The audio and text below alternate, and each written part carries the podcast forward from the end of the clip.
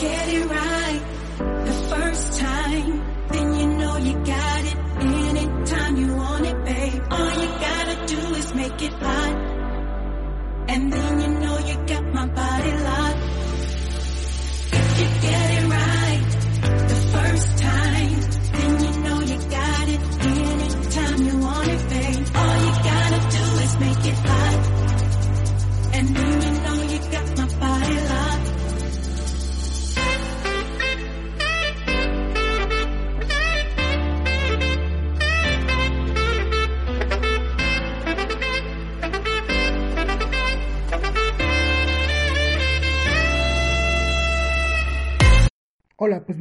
Semana más este su podcast primerizo.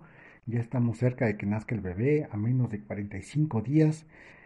Y pues bueno, yo creo que ya estoy preparado, o lo mejor preparado que pueda ya estar, pero estoy listo. Hace poco me estaba yo preguntando lo maravilloso que es la tecnología, lo increíble que es poder eh, platicar con alguien que está del otro lado del mundo, más ahora con esto de quedarnos en casa y las videoconferencias y todo eso, pues la tecnología nos ha hecho la vida muy fácil y muy sencilla. Pero como todo en esta vida tiene sus pros y sus contras, entonces yo me estaba preguntando cómo puede afectar o no la tecnología a la vida de un bebé.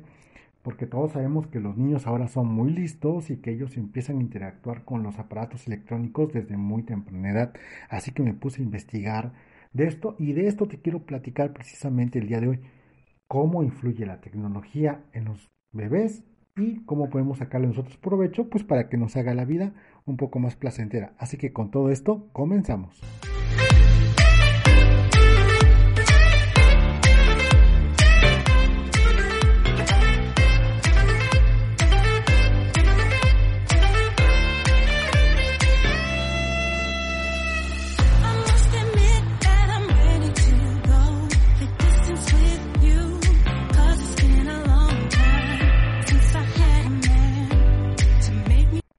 Así que empecemos con los puntos eh, quizás negativos o menos amables de la tecnología. Cuando llega un bebé a nuestra vida, ¿qué es lo que hacemos? Tomarle demasiadas fotos, ¿no? Fotos de todo y desgraciadamente lo compartimos en donde? En las redes sociales. O le creamos al bebé su cuenta de Facebook, de Instagram, de TikTok, ¿no? De Twitter incluso. Y con esto podemos estar exponiendo a nuestros bebés pues al mundo. Olvidémonos de las personas que son acosadores, pedófilos, etc. Si le hacemos por ahí un video gracioso al bebé, un meme, y se cuela en las redes sociales, puede ser que en algún futuro pues el bebé se vuelva tendencia y le hagan bullying, ¿no? O ciberbullying. Cada año la policía cibernética reporta en todos los países demasiados casos que son pues desgraciadamente contra niños, ¿no? Que son niños que son acosados, eh, pues que son, como se puede decir, molestados, ¿no? Por, porque les hacen bullying, porque los intimidan, porque los agreden. Entonces, no es muy conveniente que un niño a corta edad pues tenga este contacto con las redes sociales.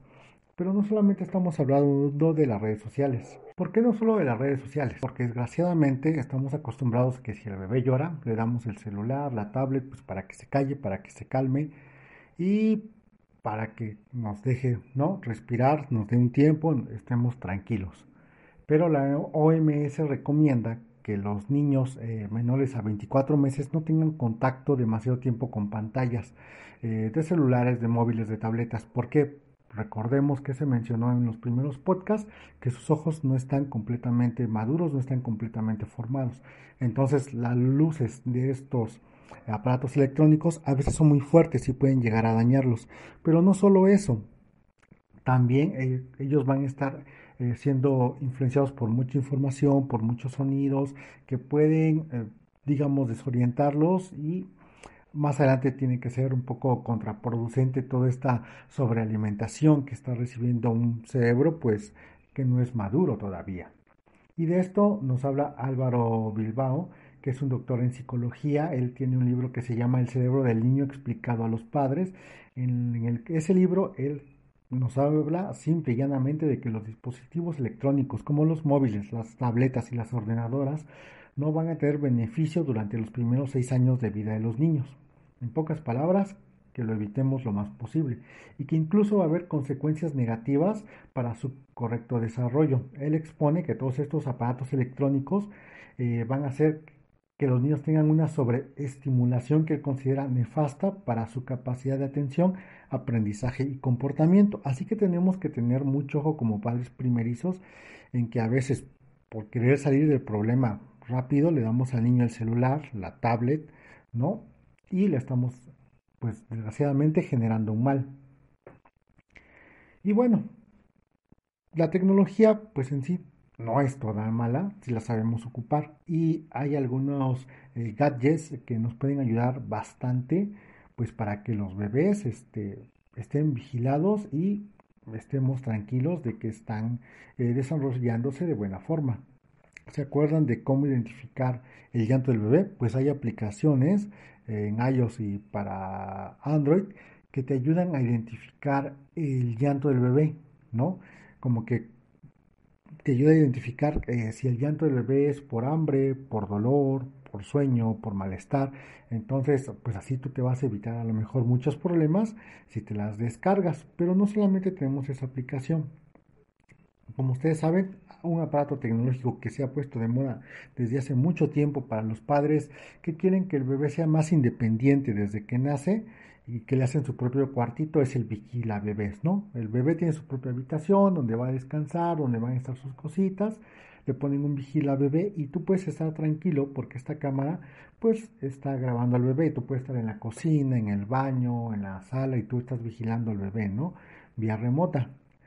No solamente tenemos los vigila bebés, hay esterilizadores, van a ayudar a que los chupones, las mamilas estén siempre pues libres de bacterias, te elimina hasta el 99.9% de las bacterias, entonces hay que ocuparlos. Tenemos termómetros también para que siempre estemos midiendo la correcta temperatura del bebé, ¿no? Que el bebé esté sano, ¿no? Por así decirlo. Hay el sacaleches eléctricos.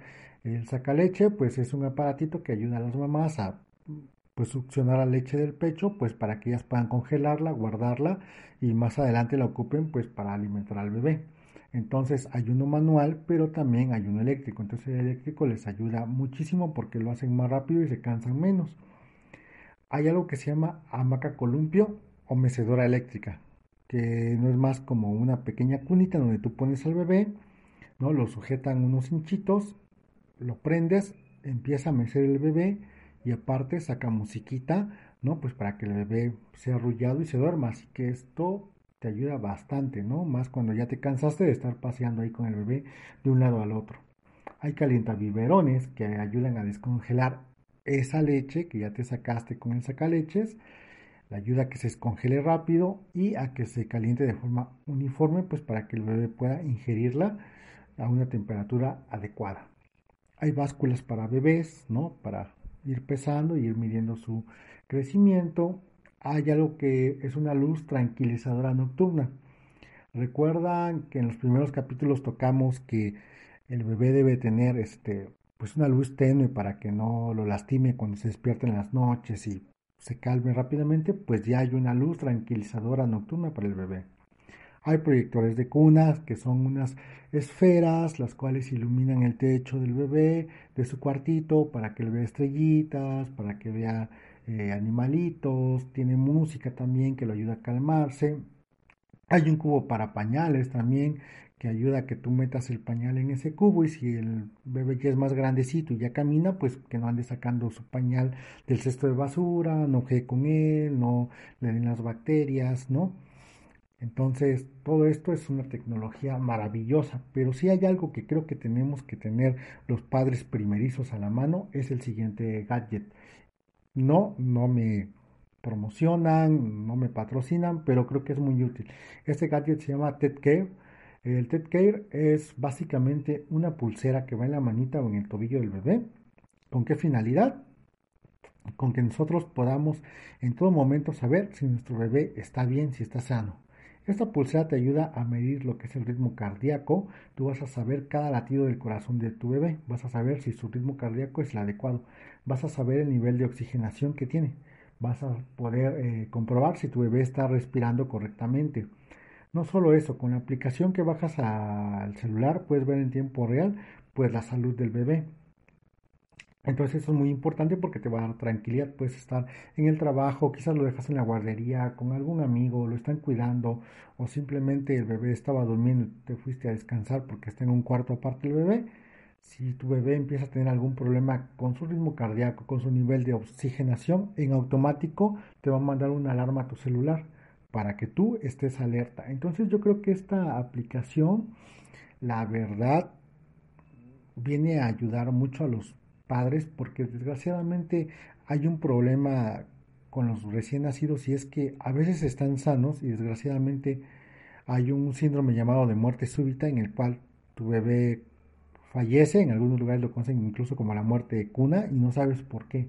Y es porque a lo mejor se broncoaspiró, porque a lo mejor se volteó y no pudo respirar bien. Entonces con esto tú puedes estar seguro de que en cuanto a tu bebé le falte el oxígeno, en cuanto sus latidos del corazón disminuyan, tú te vas a enterar.